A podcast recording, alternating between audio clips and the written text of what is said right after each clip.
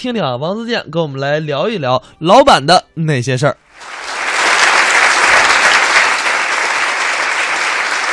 呃，不知道大家发现没发现，在我们生活的这个城市里，有这样一种动物，非常的令人讨厌，他们叫做老板，是吧？这些人就是从来都不开心的，啊、上班也板着脸，下班也板着脸，加班也板着脸，老是板着脸，所以叫老板。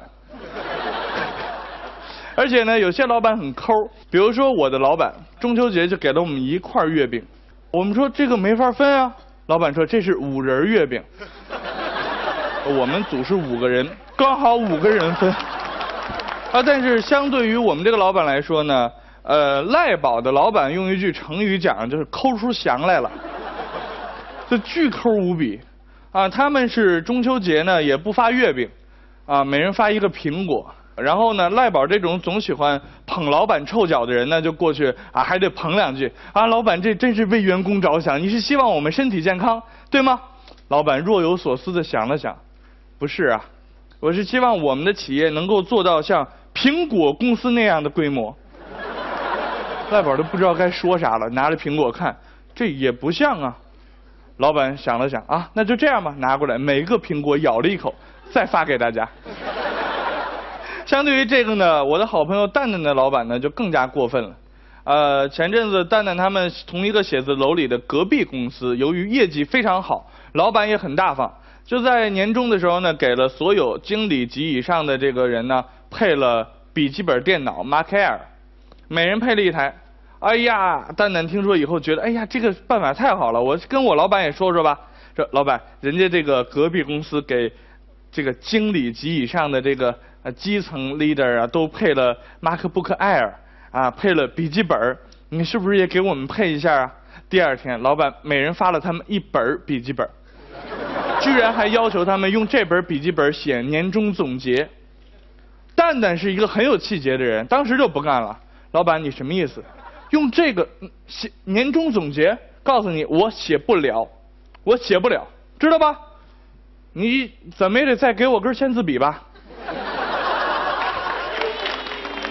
反正就是这样，老板总是给我们的生活造成各种各样的问题。有人说了，为什么讲了我的老板、蛋蛋的老板和赖宝的老板，偏偏没有说死胖子王建国的老板呢？呃，因为死胖子王建国是一个十足的 loser，他没有工作。老板就是这样一个动物，你得指着他啊、养活你，他也指着你养活他，所以这种关系呢相生相克。你尽管对自己老板有更多的抱怨，你也没有办法当面锣对面鼓的骂他一顿，确实是这样。不过呢，我可以，我可以骂你们的老板。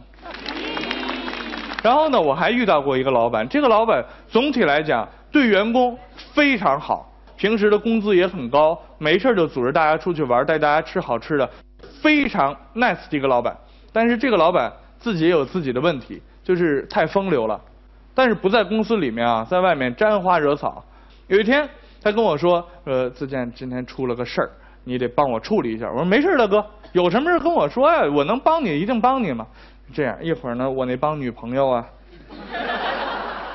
要来公司门口约架，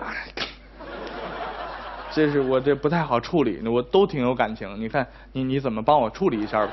我说没问题，哥，这事包到我身上了。啊，一会儿老板自己开着车跑了。